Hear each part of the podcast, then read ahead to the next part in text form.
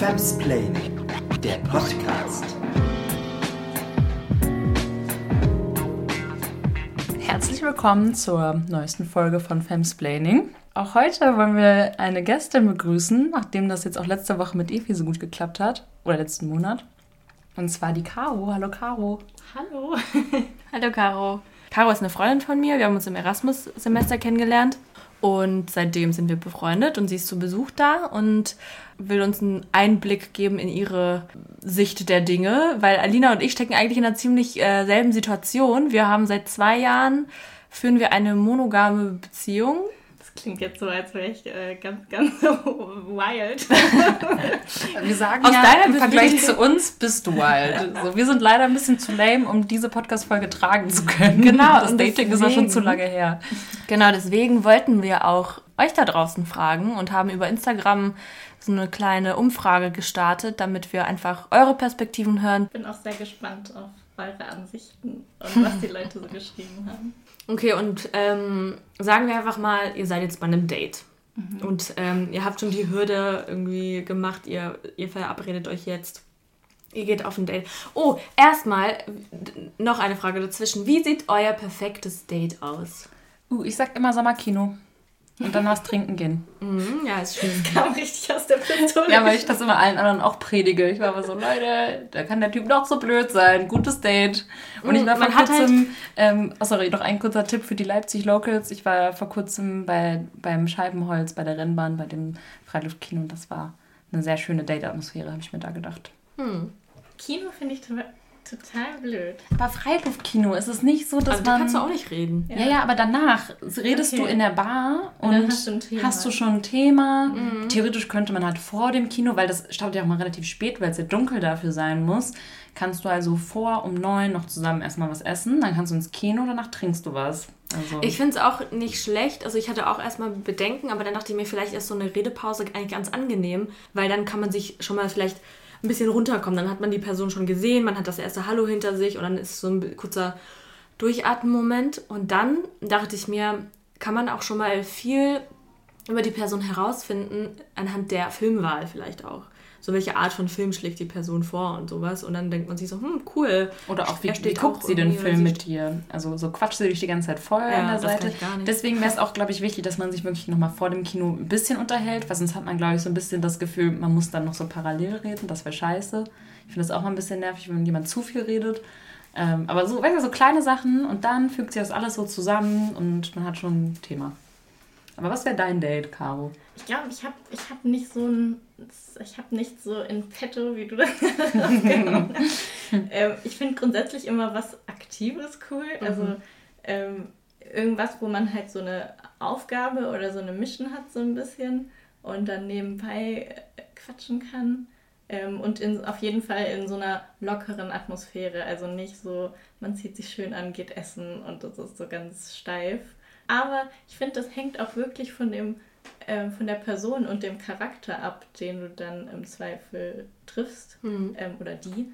Und das kann so unterschiedlich sein. Und ich glaube, also ich passe mich, glaube ich, ganz gut zu dem Vibe von anderen Menschen an. Vielleicht ist das ein bisschen unauthentisch, frage ich mich manchmal, aber, aber äh, also je nach Vibe so. Also mit einem Menschen kann ich mir richtig gut vorstellen, das zu machen und mit anderen halt gar nicht. Mhm.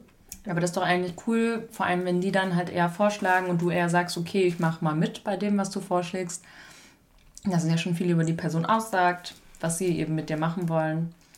Und ja, ist doch eigentlich gar nicht so schlecht, um die Person kennenzulernen. Ich glaube, ich hatte echt wenig so Dates mit ganz unbekannten Menschen. Oder so, die so, richtig geplant sind, wo man sich so genau, ein so, das ist jetzt ein Date. Ja, ja ich glaube ich noch gar nicht. Also ich glaube, wenn dann, also so jemanden, den man nicht gut kannte, den man vielleicht mal an einem Abend ja. kennengelernt hat oder in der Uni öfter mal gesehen hat, aber nie so ganz neu. Ja.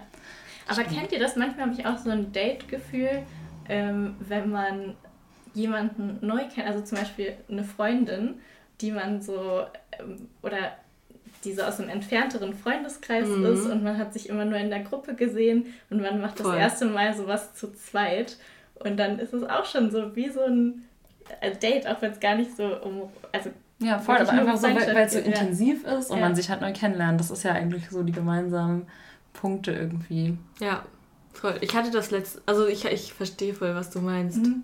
Lustig. Hast du denn äh, eine perfekte Date-Vorstellung oder?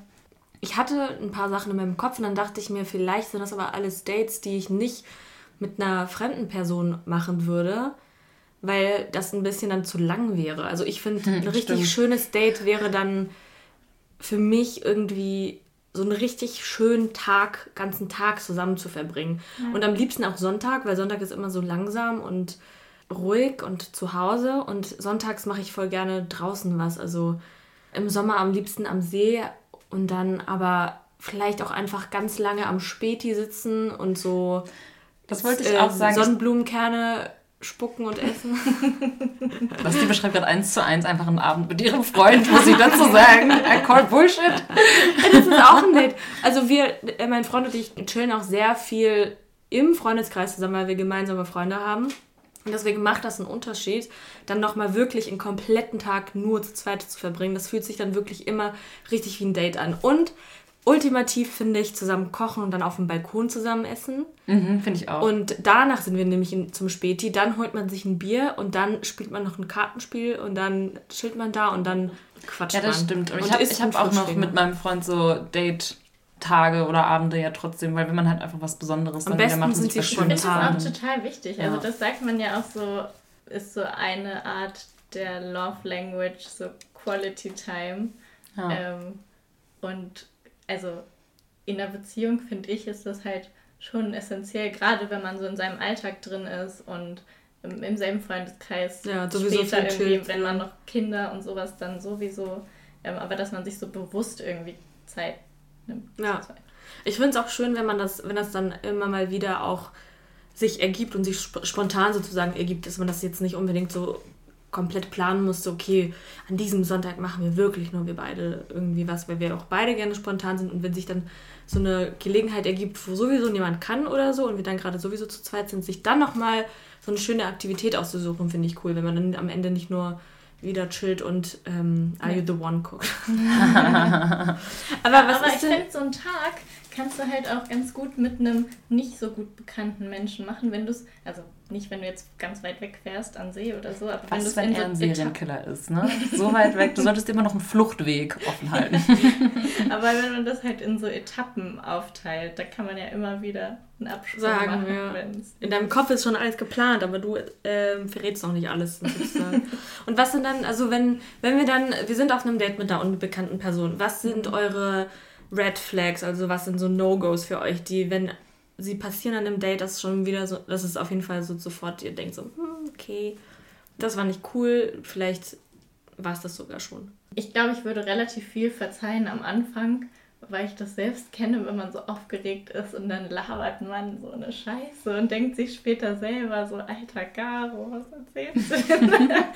ja, zu viel reden finde ich zum Beispiel auch nicht so schlimm, weil man labert dann erstmal am Anfang, genau, ja. Voll. Und die meisten, zum Beispiel auch auf Instagram, haben geschrieben, dass sie Stille sehr unangenehm finden. Also wenn man dann, wenn diese peinliche Stille entsteht und, oder wenn man auf einmal, also wenn man so nach so Hände ringend nach Gesprächsthemen suchen muss. Ja.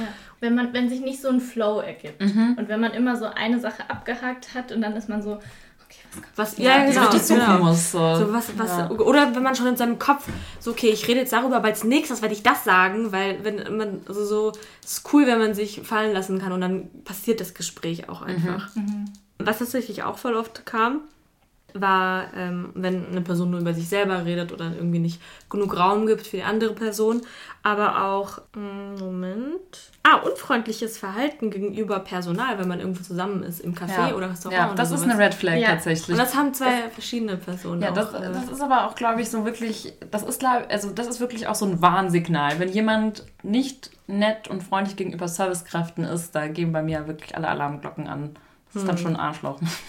Ja, total. Und ähm, andererseits aber auch super attraktiv, wenn jemand viel also, Trinkgeld gibt. Nee, also nicht unbedingt Personal, sondern wie du merkst, äh, dass die Person positiv mit anderen Mitmenschen umgeht. Oder wie uh, sie über uh. andere Menschen spricht. Auch. Genau, das wollte ja. ich auch gerade sagen. Große Red Flag für mich auch, wenn es um die Ex-Partnerin oder den Ex-Partner geht und die die Scheiße darstellen und so richtig über die herziehen. Leute, dann lauft. Wirklich. Tipp von mir, lauft dann Weil denkt nicht, dass nicht dann auch über euch so geredet wird. Das ist für mich ganz auch ein großes No-Go. Ja, aber vor allem auf dem ersten Date. Also genau. vielleicht ist man sehr verletzt und dann ist es irgendwie. Aber wenn es so tief nee, noch in dir drin steckt und du beim ersten Date schon auspacken musst, wie scheiße deine Eltern Genau, das meine ich also halt schon im ersten. So abgeschlossen ist. Ja, genau, das meine ich, ja. ja. Oder ja. wenn es halt so wirklich so doof ist, so, boah, ja, war voll die Bitch, so, finde ich auch schwierig. Also. Ja.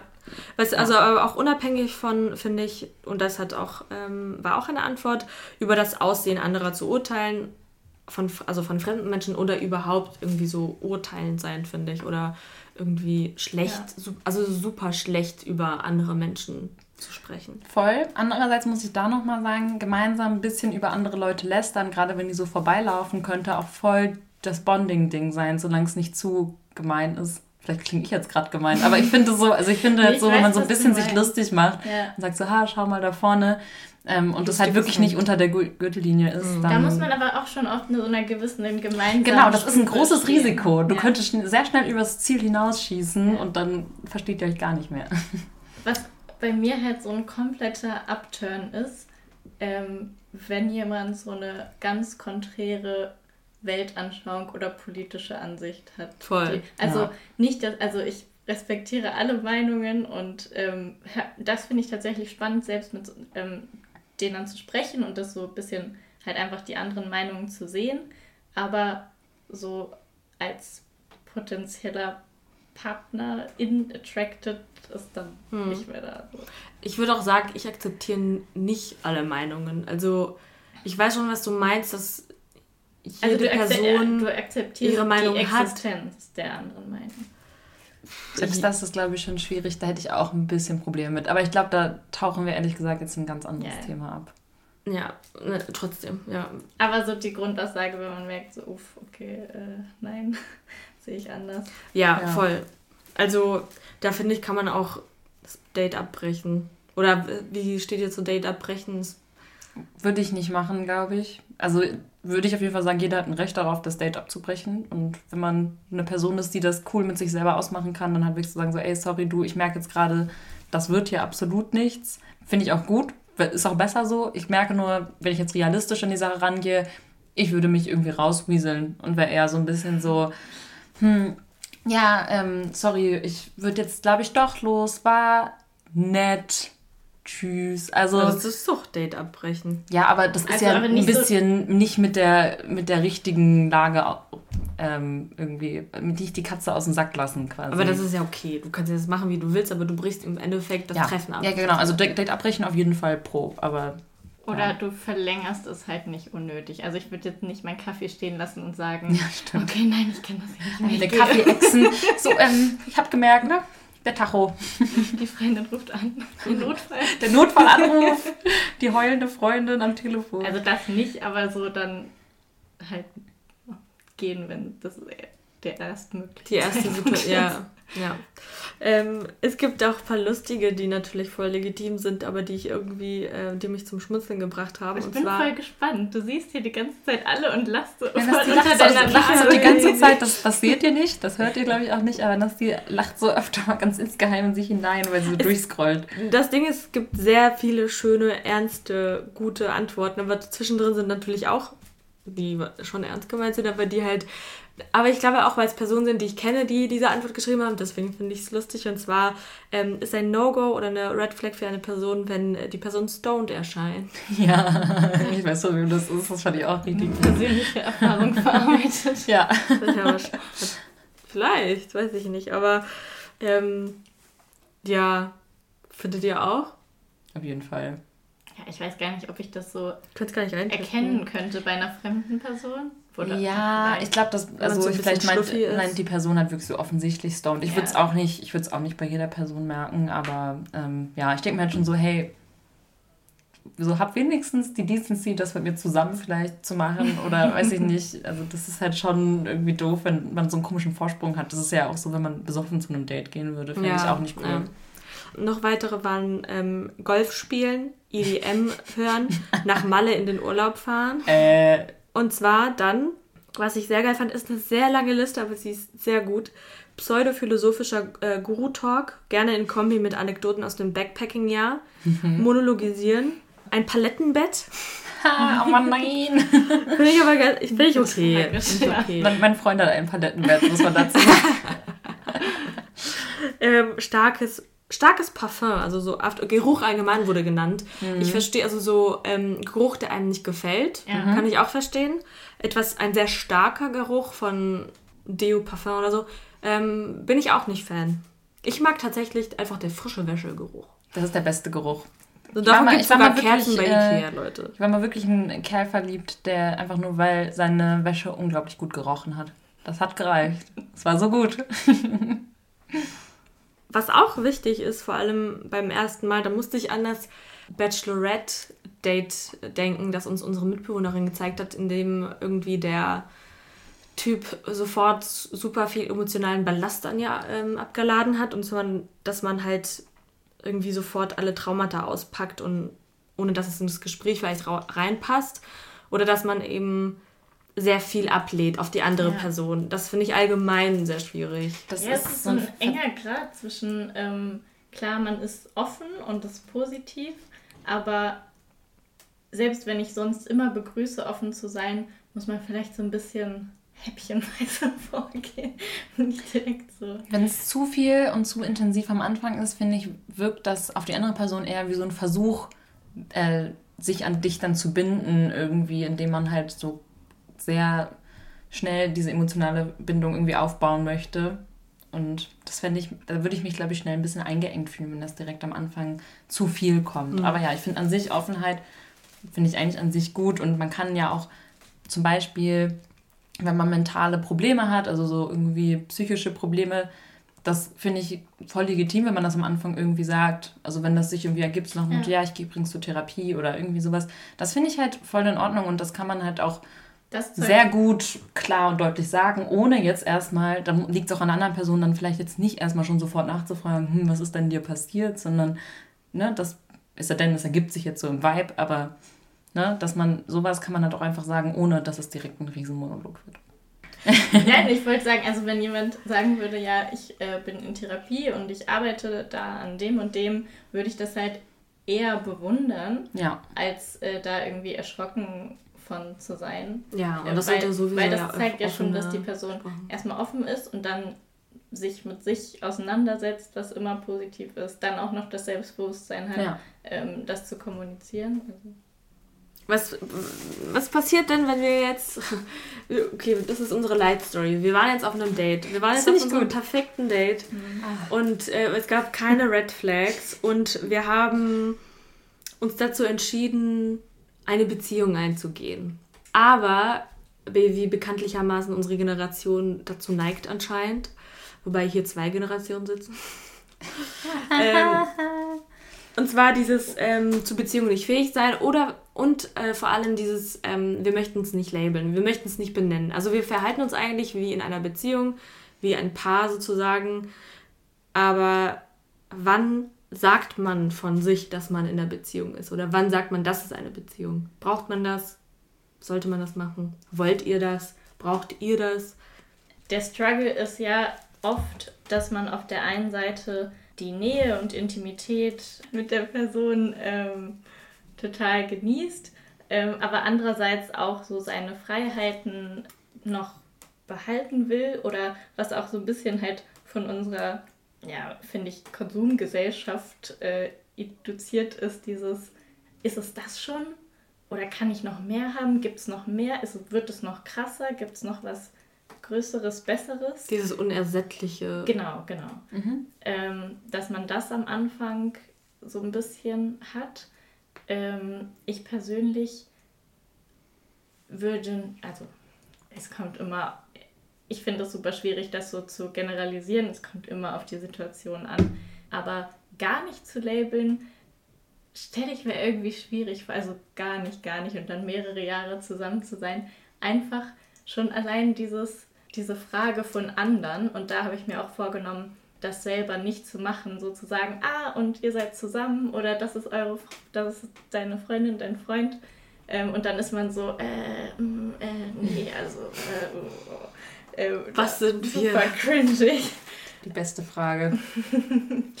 ähm, genau, also ich fände es schön, wenn das so ein flowy Übergang ist irgendwie. Und irgendwann, irgendwann ist es vielleicht auch seltsam zu sagen, ja, wir sind nicht zusammen.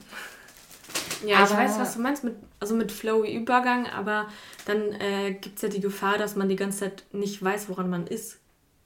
Oder wissen dann beide, woran man ist und dann also ist der ich finde, Labeling sollte man ja unterscheiden zu der Kommunikation der Gefühle untereinander. Mhm.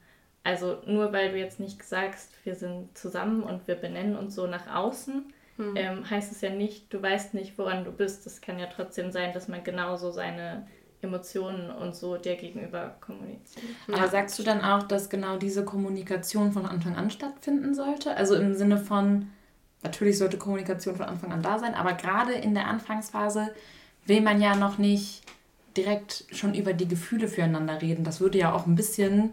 Ähm, genau, das wäre ja schon zu viel am Anfang. Also ich sage jetzt mal in der Kennenlernphase mm, ist es ja eigentlich fast immer so, ähm, wir treffen uns und ich finde find die Person ganz toll und ähm, jetzt läuft schon ein bisschen was und aber ich will noch nicht benennen von beiden Seiten aus. Also wenn man dann schon direkt, sag ich mal, beim zweiten Treffen über die Gefühle füreinander redet, ist das schon irgendwie ein Turn-off fast schon. Aber ne? gibt es nicht voll oft so einen Konsens, dass man natürlich nicht nach dem zweiten Das, Date das meine ich ja, aber so. ne, so eine, ich habe das Gefühl, die Kommunikation setzt halt später ein, aber ich glaube, da sind dann oft die verschiedenen Punkte, die individuellen Punkte ab, wann man jetzt das Bedürfnis hat, ich muss jetzt über meine Gefühle reden und ich würde jetzt gerne mal abklären, was wir grob füreinander sind, beziehungsweise was wir abmachen wollen, zum Beispiel eben was andere Leute treffen abgeht, äh, angeht. Und ich meine nur so, das, das sehe ich nämlich immer so ein bisschen als Grundproblem, dass einfach dann der Zeitpunkt nicht ganz immer zusammenfällt und man dann natürlich eine gewisse Reife und eine gewisse Ruhe auch mit reinbringen muss, zu sagen, ich will jetzt drüber reden, also rede ich da jetzt drüber. Weil ich glaube, ein Fehler, den ganz viele machen, ist halt so, aber ich will jetzt auch nicht, also bei mir ist das Bedürfnis da, aber ich will jetzt aber auch noch nicht ihn unter Druck setzen und ich will jetzt erstmal warten, bis er vielleicht mir ein paar nonverbale Signale gibt oder so. Ähm, also ich verstehe, was du meinst mit direkt das so auf den Tisch legen und zu sagen, äh, ey, yo, ich denke so, was denkst du? Das ist ein bisschen intens, aber Kommunikation heißt ja nicht nur verbale Kommunikation, sondern auch super viel Gesten, wie geht man miteinander um. Dadurch merkt man ja auch so, wie, wie die Vibes so sind, finde ich. Ja, das stimmt, aber das unabhängig davon brauchen ja trotzdem manche Leute diese, diese Benennung von wir sind jetzt in einer Beziehung. Also die Person kann mir so viele Signale geben, wie sie möchte. Also jetzt nicht mir persönlich, aber viele Menschen haben dann, sagen dann vielleicht, ähm, aber ich brauche diesen Schritt weiter, dass wir jetzt sagen, wir sind in einer Beziehung. Ja. Oder wir sind jetzt Freund und Freundin. Und voll viele waren sich auch in, äh, einig, dass dieses Label nötig ist, sobald, sobald man klären muss, ob man Parallelleute trifft zum Beispiel. Oder sobald es sich eben ernste Gefühle entwickeln oder eine Person verletzt werden würde, wenn dieses Label nicht existieren würde. Ja. ja. und es macht ja auch nochmal einen Unterschied. Ich finde nicht immer, dass es so wichtig ist, ein Label drauf zu packen, von wegen, wir sind jetzt in einer Freundschaft, plus wir sind jetzt in einer offenen Beziehung. Für mich wäre, glaube ich, vor allem wichtig, vielleicht ist das in dem Sinne kein Label, sondern einfach nur Kommunikation, aber irgendwie ja schon so ein bisschen Label, dass man einfach schon mal abklärt, sind wir, also genau, treffen wir andere Leute oder schlafen wir mit anderen Leuten, haben wir Gefühle für andere Leute, dass sowas halt vor allem abgeklärt ist. Und es kommt ja auch schon so ein Labeling-Prozess irgendwie mit rein, oder? Also. Ja, ich glaube, das was super persönlich ist, aber was super wichtig ist, gerade am Anfang der Beziehung, wenn man da schon zu viel filtert, kann ich das, kann, ist das, was ich jetzt fühle, was mich beschäftigt, kann ich das nach außen äußern oder muss ich das zurückhalten, um dem anderen, ähm, der anderen Person zu gefallen oder sie nicht zu verschrecken und so. Und da schon diesen Filtermechanismus anzustellen und zu überlegen, ist das zu viel, bin ich zu doll, zu intensiv oder wie auch immer, das ist halt super schwierig. Und wenn ähm, dich das persönlich beschäftigt und du irgendwie merkst, das würde mir wehtun, wenn die andere Person mit anderen Personen irgendwas hat oder so, dann würde ich das immer kommunizieren, weil was in dir was du fühlst quasi ist immer valide und da sollte man nicht schon von Beginn an ähm, anfangen zu filtern, ist das, darf ich das so fühlen? Vor allem finde ich auch absolut. Und vor allem kann man ja daran schon mal erkennen, äh, in Anführungszeichen, aus was für einem Holz die andere Person geschnitzt ist. Weil wenn sie dir nämlich auch das Gefühl gibt, sag mal, was willst du denn jetzt von mir und dir gar nicht das Gefühl gibt, dass deine Gefühle valide sind, ja, dann ist das vielleicht auch eine schwierige Person, um eine Red Flag, eine Red Flag genau, um mit der irgendwie äh, weiter eine Bindung oder irgendwas einzugehen. ähm, sehr sympathisch fand ich, wann sollte man sich labeln? So schnell wie möglich. Ich denke am ersten Date über die möglichen Augenfarben unserer zukünftigen Kinder nach. Auch gut. Lustige Community bis jetzt, muss ich sagen. Danke, Instagram. Mhm, ja.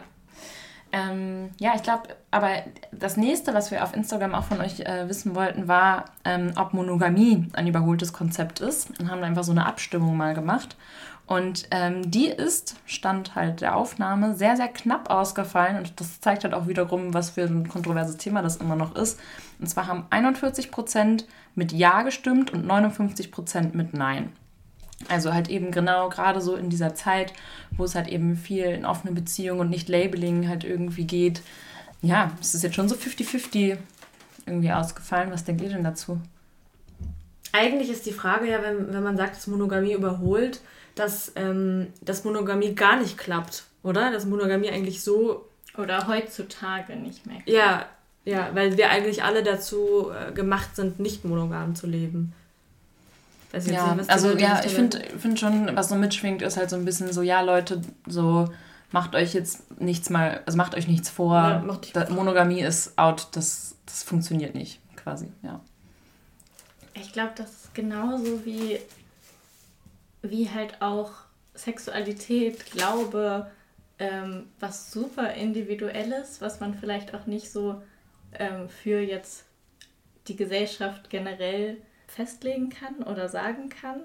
Aber ich finde an sich positiv, ähm, dass es diesen Diskurs gibt und dass dadurch vielleicht viele Leute auch offener über ihre Gefühle und ihre Bedürfnisse anfangen zu kommunizieren, was vielleicht sonst einfach so tabuisiert wurde. Gleichzeitig ist es vielleicht auch ein großer Druck, so es ist jetzt trendy, alle haben plötzlich offene Beziehungen, ähm, dass viele Leute sich da in etwas hereingedrängt fühlen, was sie total verletzt oder womit sie nur sehr schwer umgehen können, aber sie denken, es wird so erwartet, machen ja alle.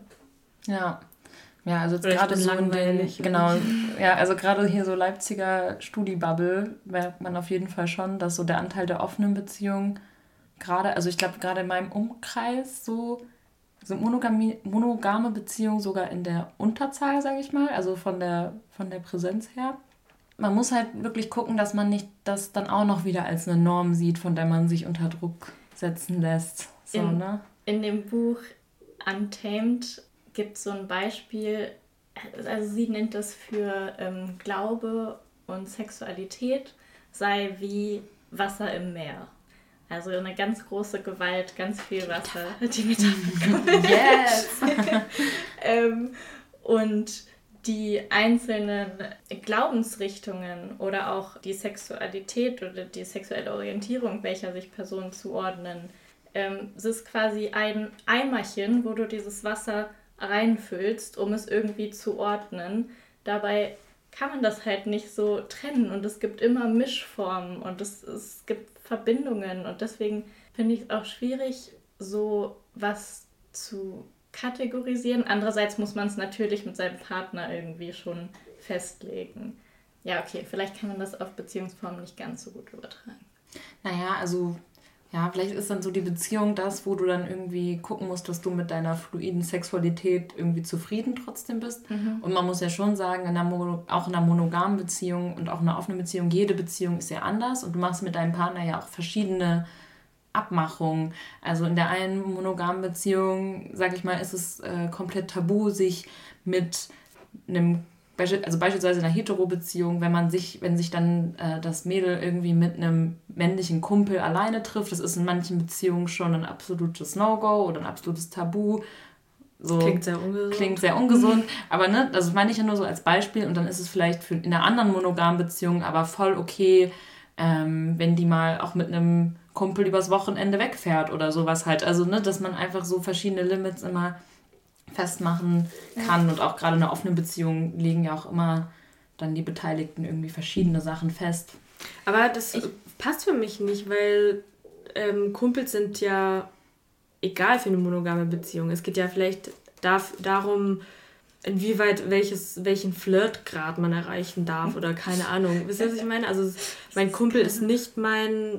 Nee, aber ich finde, es gibt ja schon Beziehungen, oder habe ich auf jeden Fall schon mitbekommen, dass es trotzdem Beziehungen gibt, die das schon mal direkt unterbinden wollen. Das meine ich einfach nur. Einfach schon, weil das halt das andere Geschlecht ist, von dem du angezogen sein könntest. Ja. Darum ging es mir gerade. Aber ja, natürlich geht es um den Flirtgrad. Ja. Okay, das ist aber eher so ähm, die Art, wie wir die Beziehung führen, nicht wie wir sie klassifizieren. Ja, also ich also meine, da, da wäre ja dann der Raum, also ich meine, so man könnte ja. sich das halt, wenn wir bei Metaphern bleiben, so das ja. ist das Wasser und ähm, das füllst du dann in dein Beziehungsmodell Eimer, aber dann ist der Eimer bei einem kann man so Aus Ausbeulungen Form, haben, ja. genau. Und das sind dann so die Sachen, die du dann innerhalb der Beziehung abmachen kannst. Wenn wir schon bei offener und monogamer Beziehung sind, ich glaube, also es hat ja schon einen Grund, dass es so viel monogame Beziehung lange gab. Und ich glaube, teilweise ist es einfach einfacher und emotional weniger anstrengend in einer Art und Weise, weil du hast so klare Regeln und es ist so und so und es gibt weniger Potenziale für Verletzung. Ähm, und in einer offenen Beziehung ist es halt, also du kannst, finde ich, keine offene Beziehung haben, wenn du keine gute Kommunikation hast. Und diese Kommunikation muss auch ständig erneuert werden. Also es reicht nicht zu sagen, okay, wir haben jetzt so und so eine Beziehung und damit ist das abgehakt und jeder macht sein Ding, ähm, sondern du musst dich die ganze Zeit rückversichern, die ganze Zeit ist es quasi so emotional work, ist das okay für dich, wie machen wir das? Und ähm, es wird immer wieder Situationen geben, wo vielleicht eine Person sagt, das war zu viel oder da habe ich mich unwohl gefühlt und das ist so ein mhm. ganze Zeit so ein Rückchecken und das ist auch schon anstrengend und ich kann mir vorstellen, also ich finde das auch super Lebensabschnitts- oder Lebenssituationen abhängig in einer Lebenssituation, wo du vielleicht viele Unsicherheiten in deinem Leben hast, ähm, brauchst du mehr Sicherheit durch deine Beziehung in anderen Lebenssituationen nicht. Und da muss man auch super viel Rücksicht auf den Partner nehmen und die ganze Zeit halt daran arbeiten und das die ganze Zeit so abchecken. Und das ist schon viel Arbeit. So. Aber würdest du dann sagen, dass dir das Modell offene Beziehung besser gefallen hat trotzdem? Mm ich glaube, ich war die ganze Zeit in einer Situation, wo ich sehr eingespannt war mit dem Studium und deswegen konnte ich mich da gar nicht so richtig äh, ja, drauf einlassen.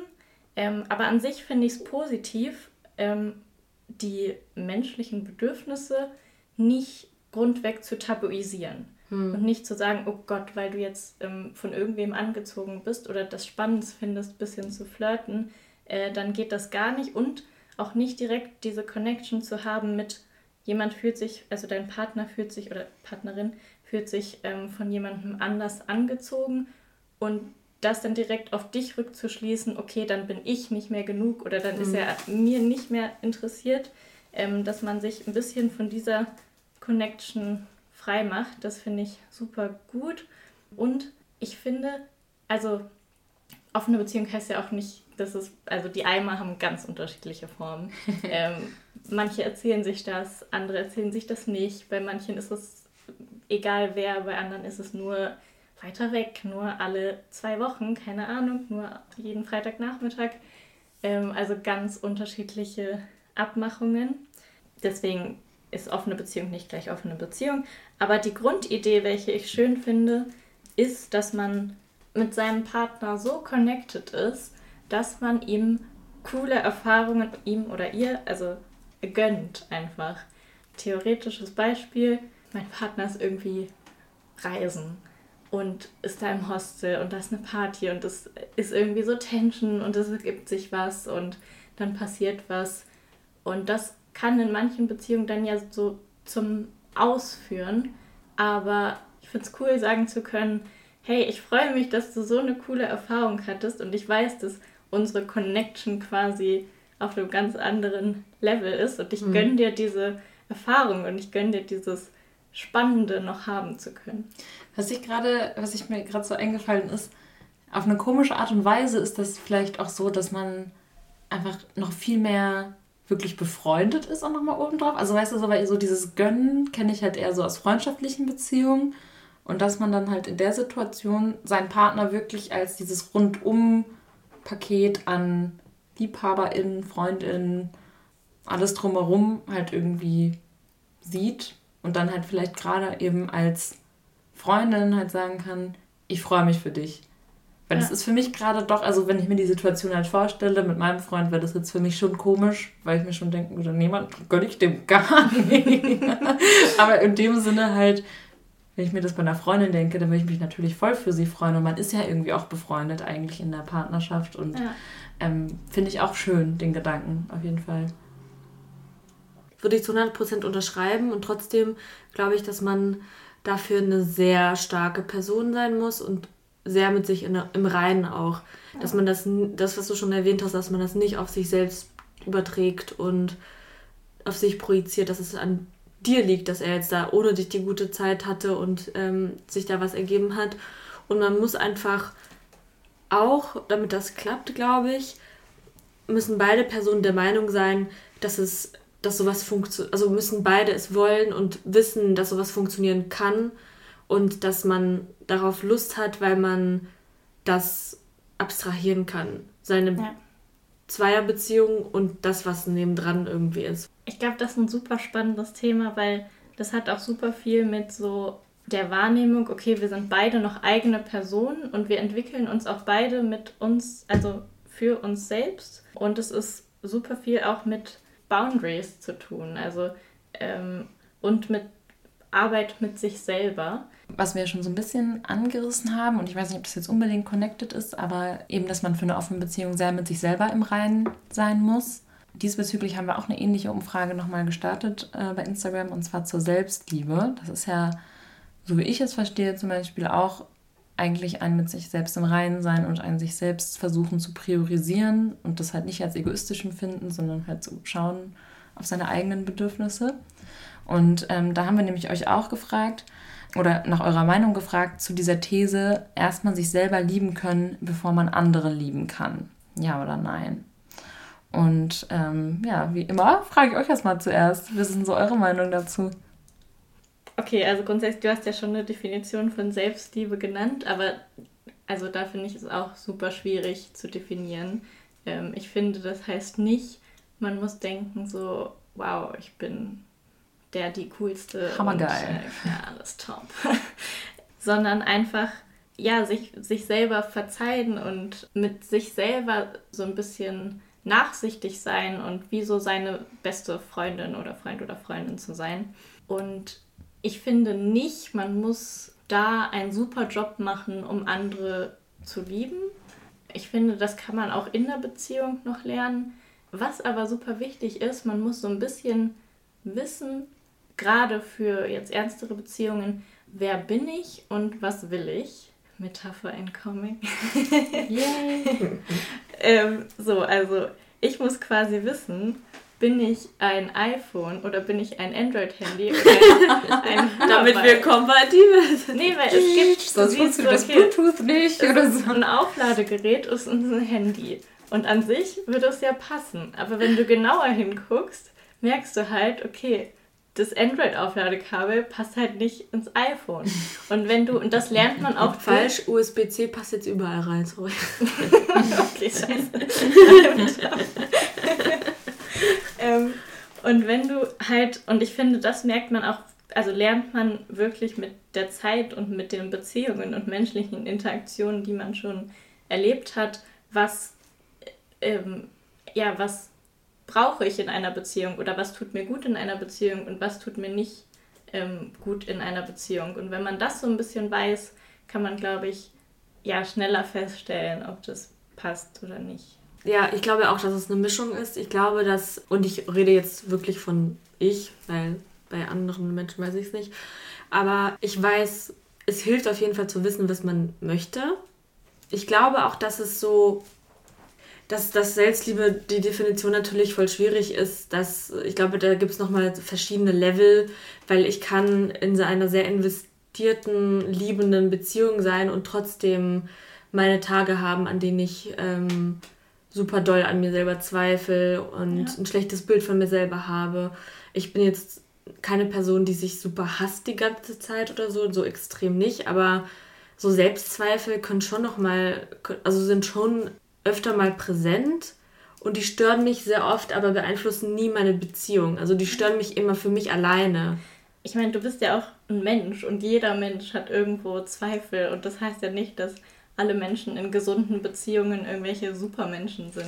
Also, und das, und das ist, glaube ich, so ein bisschen das Schwierige, was mir irgendwie auch nochmal wichtig ist, in dieser Folge irgendwie anzusprechen, dass ähm, einem ja, also das hat ja eine positive Absicht, diese Bewegung gerade in den Medien, halt eben so, Leute, liebt euch, akzeptiert euch, trotz, äh, obwohl ihr vielleicht nicht so aussieht wie die Mag Magazinbilder oder sowas. Ne, so, das ist ja eine voll positive und gute Bewegung. Aber dass man dann aber trotzdem halt nicht versucht, sich jetzt so unter Druck zu setzen, dass man sich selbst lieben muss und alles an sich selber zelebrieren muss. Und dass man halt, finde ich, und was, was halt auch noch ein wichtiger Punkt irgendwie ist, also erstmal, dass man sich natürlich einfach so normal und okay einfach mal finden kann, aber eben auch, ähm, dass man halt vielleicht auch erst in einer Beziehung sich vielleicht auch zum Teil dann erst lieben lernt. Also ich finde mhm. das auch nochmal ein wichtiger Punkt. So, ja, ähm, du musst dich nicht perfekt schon lieben, bevor du in einer Beziehung bist. Vielleicht kommt das doch erst durch die Beziehung, solange du es halt nicht nur von der Liebe der anderen Person abhängig machst. Ja, aber so. die Person kann dir dabei helfen. Genau. Weil diese Person ja vielleicht auch öfter als jetzt irgendein äh, Freundinnen oder andere Menschen es können, dir spiegeln kann, reflektieren und sagen kann, was diese Person an dir schätzt oder irgendwie was besonders cool an dir ist. Und wenn man das aus den Augen verliert, irgendwie gerade, dann, dann erinnert eine Person ja, also diese Person ja. ja einen auch daran irgendwie. Und man kann sich halt unabhängig von der Beziehung, in der Beziehung ja persönlich weiterentwickeln und selbstbewusster werden. Man lebt ja nicht nur in der Beziehung, sondern man hat auch seinen Job oder andere persönliche Erfolge oder so. Mhm. Und gleichzeitig ist jetzt alles, also finde ich, macht das auch super viel Druck, äh, dieses Self-Love und ich muss mit mir im Reinen sein. Und ich finde, es ist auch wichtig zu sagen, es ist okay, wenn du dich nicht in jeder Hinsicht super toll findest und in jeder Hinsicht selbstbewusst bist. Und das ist auch ganz normal und vielleicht wird sogar zu viel Fokus darauf gelegt, sodass man sich so viele Gedanken darüber macht, ist das jetzt gut, ich muss das jetzt gut finden. Und am Ende sind wir alle nur hier, um irgendwie unser Ding zu machen, unser Leben zu leben, äh, das zu genießen ähm, und nicht so viel alles zu zergrübeln, was es gibt.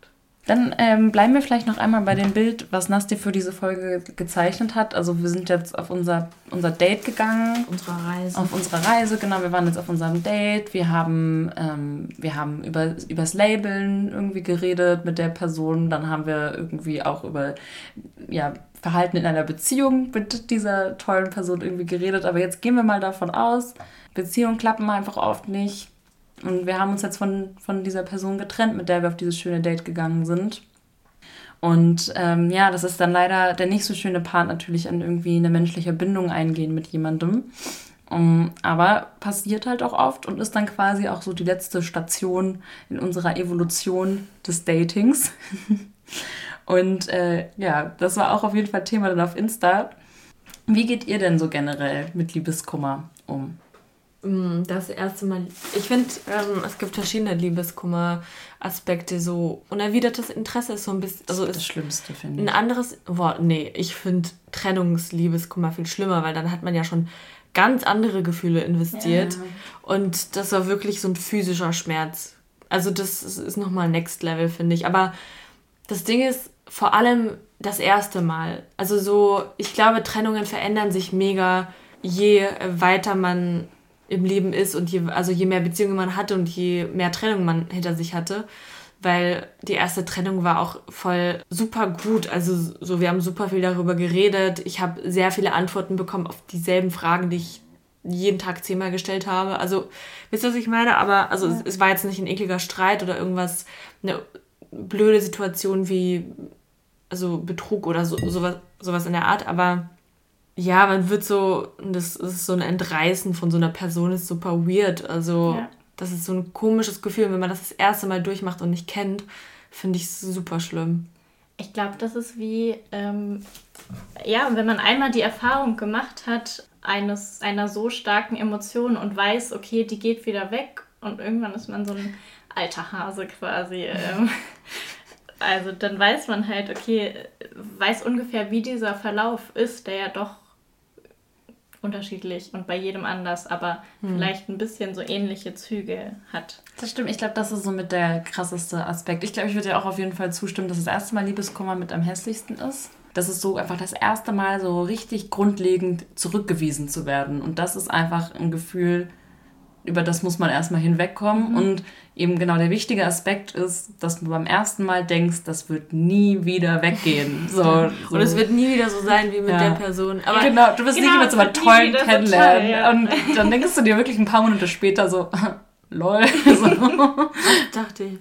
Ja, also Aber ich finde gar nicht, dass das Gefühl, das eklige Gefühl ist gar nicht die Zurückweisung. Mein Ego war jetzt nicht mega angekratzt Vielleicht war das auch die Art der, äh, die Art der Trennung. Also die Person hat mir nicht vermittelt, dass es daran liegt, dass ich halt nicht so hübsch bin, dass die Person noch mit mir zusammen sein will. Wisst ihr, was ich meine? Es waren jetzt nicht so oberflächliche Sachen, es waren eher so mh, hm, dieses Hoch, das man hatte und so dachte, das das ist die Liebe. Ja. Das ist er. Ähm, Prinz Charming. ja, dass man, dass man so dachte, so fuck, aber jetzt ist sie weg und jetzt ist das ganz schlimm, weil, weil jetzt würde ich nie wieder was anderes finden. Und es war so, das Allertollste und die Person ist weg. Also ich trauere so um die Person ja auch. Ja. Ich glaube, ich finde, es gibt immer so zwei Grundaspekte für mich. Einmal, ähm, warum das so weh tut, ist, du fühlst dich, also du verlierst deine engste Bezugsperson. Ja. Und zwar so von 100 auf 0. Ja. Ähm, und dann hast du halt oft das Gefühl, irgendwie einsam zu sein. Oder klar hast du Freunde, aber du hast halt plötzlich diese, diese, diesen, diese enge, vertraute Person nicht. Und das ist ja so wie, als würde jemand sterben, um es mal zu, über, zu dramatisieren. Metaphorisch sterben. ja, aber es ist halt selten, dass eine Person so von 100 auf 0, wie es bei einer Trennung ist, weil man dann mhm. ja plötzlich auch nicht redet, weil es gut ist, ein bisschen Abstand zu haben, bla bla, ähm, weg ist. Und gleichzeitig, auch wenn es keine Kränkung ist im Sinne von dir wird gesagt, das und das ist blöd an dir oder so, es ist doch irgendwo eine Kränkung zu merken, das, was ich fühle, wird nicht so im gleichen, in der mm. gleichen Weise erwidert. Und diese zwei Sachen sind halt super schwer zu verarbeiten zu Beginn. Ja. Mhm. Aber krass, dass ihr da euer Ego so rausnehmt oder so. Also ich würde das schon auch so empfinden, nach dem Motto so, und das ist dann vielleicht auch noch ein sehr ungesunder, das ist glaube ich noch eine ungesunde Angewohnheit, dass ich mir denke, ach krass, dann hat mein Charakter anscheinend irgendwo auch nicht überzeugt, klingt jetzt auch so, so extrem empfinde ich das jetzt nicht, aber ähm, nach dem Motto, oh, okay, aber dann ja, hat ihm das anscheinend nicht gereicht oder der Person irgendwie. Also ich finde, ich habe da schon nochmal mehr so einen Zurückweisungsaspekt drin, aber ich glaube, das ist auch sehr ungesund und von sowas sollte man sich dann eben ein bisschen freischwimmen. Ja. Naja, aber habt ihr denn gute Strategien, wie ihr dann damit umgeht? Also, was ist so die Komfortangewohnheit, in die man sich dann fallen lässt? Was macht ihr? Was ist das Erste, was ihr macht? Was, was sind so Coping-Strategien? Ich hatte nur eine. Lustigerweise sehr viel mit meiner Mutter telefonieren. Irgendwie mhm. war ich mhm. auch super alleine, weil irgendwie die ganze Wohnung, also die, meine ganzen äh, MitbewohnerInnen waren weg und es war so, es war irgendwie komisch, dann hatte ich keine, keine Bezugsperson aus Freundschaften sozusagen. Und dann musste ich so, dann bin ich so zurückgefallen in so was Kindliches und habe hab meine Mutter so am Telefon gebraucht. Aber ich habe sehr oft, ich glaube, ich habe ihr das am Telefon auch gar nicht erzählt, sondern als ich dann nach Hause gefahren bin, das war danach. Und es war ihr auch egal, ähm, was, für ein, nee, was für ein Thema das ist. Also sie hat halt nicht gefragt, was ist, aber sie hing wirklich fünf Stunden mit mir am Telefon. Und ich habe so die teilweise... Wusste, dass da was los ist. Also ihr habt dann über Mutterinstinkt. so alltägliches Gerät. Ja, ich, hab sie, ich hatte sie so am Handy, sie lag auf, auf, auf irgendwo an der anderen Richtung, ich habe mir gekocht und ich habe nicht mal mit ihr geredet. Oder ich lag in der Badewanne, sie lag, sie lag im Handy daneben. Und ähm, ich weiß nicht warum, es hat mir so gut geholfen, irgendwie nicht daran zu denken oder so so einen Schmerzen nicht zu empfinden, weil ich wirklich, ich kann es super gut beschreiben damit, dass es wirklich so körperlich wehgetan hat. Ja, so ein teilweise. richtig schweres Gefühl. Und es ist so verrückt, wenn man das davor noch nie gefühlt ja. hat. Und das andere war auf jeden Fall Modern Family gucken. Zum Glück hatte ich auch Zeit zu trauern sozusagen, weil ich musste nicht funktionieren, ich musste jemanden verpflegen, ich musste mich nicht um irgendwas kümmern, ich musste ja. gerade nicht studieren. Das heißt, ich hatte auch wirklich richtig Zeit und das Beste war einfach für drei Monate, nee, für fünf Monate in ein anderes Land fliegen und da erstmal bleiben. Erasmus als Ausstieg. Wirklich, das kann, ich, das kann ich jedem Menschen empfehlen, einfach danach weg. Und auf jeden Fall die Freundin oder den Freund kontaktieren, der euer bester Ratgeber, eure beste Ratgeberin ist. Und ich habe eine Freundin, die das krass gut kann und die fünf Leben gelebt hat gefühlt. Und ähm, zu der habe ich mich sehr oft gewandt und sie hat mir auch sehr viel geholfen. Das ähm, überschneidet sich interessanterweise auch viel mit dem, was die Leute uns noch geschrieben haben. Also New Girl wurde auf jeden Fall da als Komfortserie mhm. genannt und Urlaub. Also ich glaube, das fasst das auf jeden Fall nochmal gut zusammen. Und ähm, ja, mir ist auch nochmal eingefallen, also bei mir war auch das erste tatsächlich, was ich gemacht habe, wirklich meine Mama anzurufen. Also da habe ich natürlich auch wirklich, ich habe so geheult wie so ein Schlosshund auf jeden Fall. Also ich könnte ich das dann nicht so hinter Berg halten, sagen, aber... Ich finde das voll spannend, dass du es dann nicht gesagt hättest, weil selbst wenn ich nicht heule und jemand guckt mich dann so an, so, oh, was ist denn? Dann und geht's dann los. so... Lass die Wasserwerke beginnen. Aber es war ja am Telefon. Also sie hat ja, nie gefragt, was los ist. Bei meiner Mama, halt finde ich, reicht Komplett so. casual äh, telefoniert und sie hat halt tausend Radare und sie weiß ganz genau, wann sie fragen soll und wann nicht. Ja, okay. Und ähm, ich habe ja ich habe auch nicht geweint am Telefon. Also es war einfach ja. nur so. Natürlich hat man wahrscheinlich gemerkt, weil ich irgendwie geistesabwesend irgendwie ins Telefon reingesprochen habe und irgendwie vielleicht auch nicht ich selbst war. Na schon alleine, dass du wirklich gerne fünf Stunden mit dir am Telefon rumgehangen hast. Ja, und so nichts gemacht habe und einfach nur am Telefon hing. Also ja, aber das, das, ich brauche dann, ich brauche dann halt auch den Platz. Also ich, ich brauche das, das von mir selber, ja, viel Zeit und das ja. von mir selber zu erzählen. Also ja. es war schon krass für mich, das dann zu erzählen, als ich zu Hause war und so super zu heulen, weil ich das normalerweise auch nicht gerne mache. Und deswegen war das schon eine sehr besondere Situation. Ähm, ja, also ich hatte, mein erster Impuls war auch irgendwas gucken, bloß den Kopf ablenken irgendwas reinballern und ich habe mir irgendeine Scheiße reingeguckt, irgendwelche YouTube-Videos, äh, nur um meinen Kopf mit irgendwas anderem so zu beschäftigen. Ähm, aber nach einem Tag war ich so, nee, das führt auch zu nichts und das ist nur so eine Flucht vor dem, was ich eigentlich nicht fühlen will. Und ich weiß, es ist super schmerzhaft, aber je schneller man sich das erlaubt zu fühlen, desto schneller geht es auch vorbei. Ja. Also verdrängen, da bin ich der festen Überzeugung. Genau. Du verdrängst sowieso, dein Körper verdrängt schlechte Sachen oder den, den Kopf äh, automatisch. Aber wenn man es ähm, aktiv versucht, dann kommt es halt irgendwann immer wieder, gibt so einen Rebound. Wie, mhm. keine Ahnung, wenn du angeschossen wurdest und du nähst die Wunde zu, aber du nimmst nicht die cool. Kugel raus. Irgendwann gibt es eine Infektion oder so. ähm, und das heißt, ich habe mich dann so gezwungen, wirklich das alles aufzuschreiben und dann auch sich so die, die bösesten Gedanken zu erlauben. So, ich bin nicht gut genug. Vielleicht so wirklich das alles, was man gesagt kriegt, nein, auf keinen Fall und das darfst du nicht denken. Und so, so richtig in die Wunde rein. Mhm, durch ähm, Konfrontationstherapie quasi. Genau, so feel to heal. ähm, und ich glaube, also ich bin der festen Überzeugung, dass ähm, wenn man richtig in den Sturm reingeht, man quasi schneller auf der anderen Seite herauskommt, als wenn man sich nur im Wald versteckt äh, und wartet, bis es besser wird. Im Wald. ja, und jetzt, ähm, also sowieso ist jeder individuell, aber ich glaube, es ist immer schwierig, egal ob es eine Trennung ist oder, oder irgendwie ein anderes psychisches Problem, wenn man sich so zurückzieht und einigelt weil dann hat man immer mehr das Gefühl, vielleicht andere verstehen mich nicht mehr, was sie auch nicht können, weil man einfach sie nicht mehr teilhaben lässt, sondern dass man versucht gerade sich Freunden zu öffnen und ähm, da auch zu zeigen, ich bin nicht immer die Starke. Also klar, man muss immer jetzt hier die Starke sein oder der Starke und mit allem gut zurechtkommen.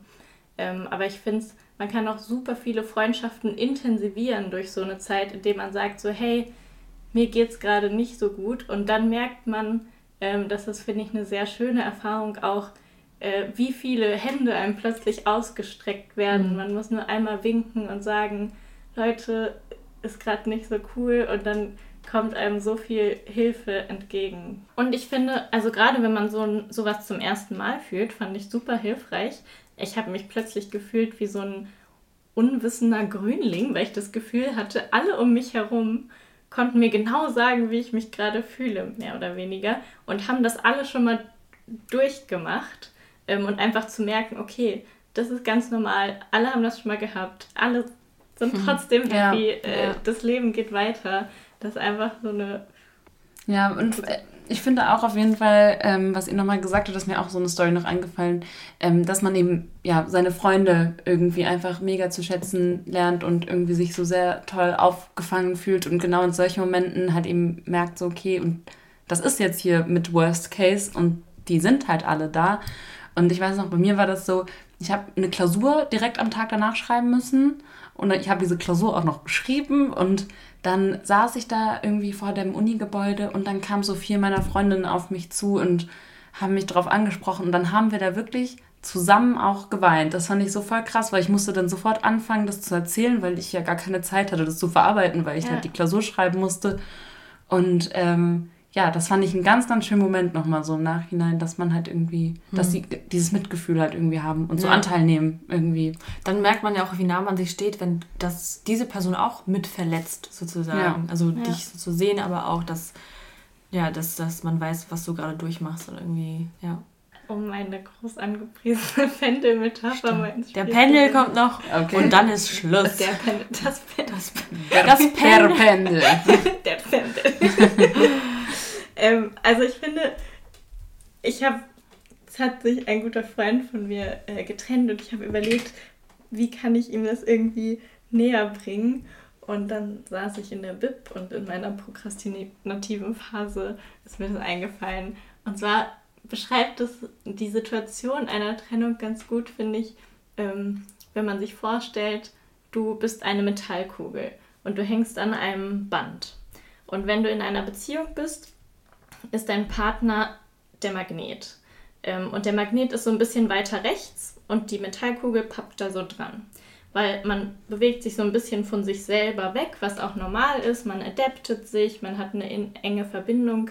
Was der Partner sein kann als Magnet, kann auch genauso in anderen Situationen irgendwie ein Examen oder eine wichtige Prüfung oder ein wichtiges berufliches Projekt sein. Und wenn ähm, sowas plötzlich wegfällt, jetzt bei einer Trennung zum Beispiel, dann wird die Kugel halt nicht mehr rechts gehalten und fängt an zu schwingen. Und dann bist du so, wow, was passiert mit mir? Ich weiß nicht, was hier passiert. Uh. Und es besteht halt die Gefahr, was ich so oft beobachtet habe bei Menschen, die nach einer Trennung sich ganz schnell an irgendeinen anderen Magneten gepappt haben, nur weil sie mit, dieser, mit diesem Gefühl des, wow, Angst äh, und der Einsamkeit nicht zurechtkommen. Ähm, aber wenn man sich dann zu schnell, ohne dass das jetzt eine enge Beziehung sein, das kann sein, dass du dich jede Woche an einen oder jeden Monat an einen anderen Magneten hängst oder ähm, du nimmst diese nicht verarbeiteten Probleme mit mhm. und überträgst sie auf die anderen Personen ähm, und gefährdest so auch eine eventuell sonst mögliche Beziehung mit dieser Person, weil du einfach ähm, Verletzungen auf diese Person überträgst und dich dann vielleicht auch schneller irgendwie angegriffen fühlst. Und deswegen würde ich immer raten, so gib dir Zeit, lass dich das alles fühlen und lass dich schwingen, weil mit der Zeit, die Schwerkraft regelt das, äh, kommst du halt in der Mitte an und kommst irgendwann wieder bei dir an und kannst dich dann und hängst. Und, und dann gammelst du hart. dann halt so auf gesunde Weise äh, zu einem neuen Magneten hinbewegen. Okay, was, ich glaube, sorry, ja? Nein, nee, ich find, was nicht heißen soll, dass nicht nach einer Trennung ab und zu mal jemand mit swingen kann. oh mein es Gott. Es kann auch mal ein Rebound-Magnet Oh mein Gott! Wir haben das ultimative Modell für, für die Veranschaulichung von Beziehungen gefunden. Ich fand, das, ich fand das richtig, ich fand das nice. Ich fand das richtig schön. Ich fand auch, schade, dass ihr das nicht sehen könnt, die Gestiken dazu richtig gut. Ja. Ich finde, das ist super gut. Ich finde, das leuchtet ein. Ja. Ich mag es auch. ich finde, das ist eine so gute Metapher und ich finde, sie ist würdig, äh, diese Folge zu beenden. Ich glaube, wir hatten noch nie schönere Abschlussworte. Ja. Danke, Danke Caro.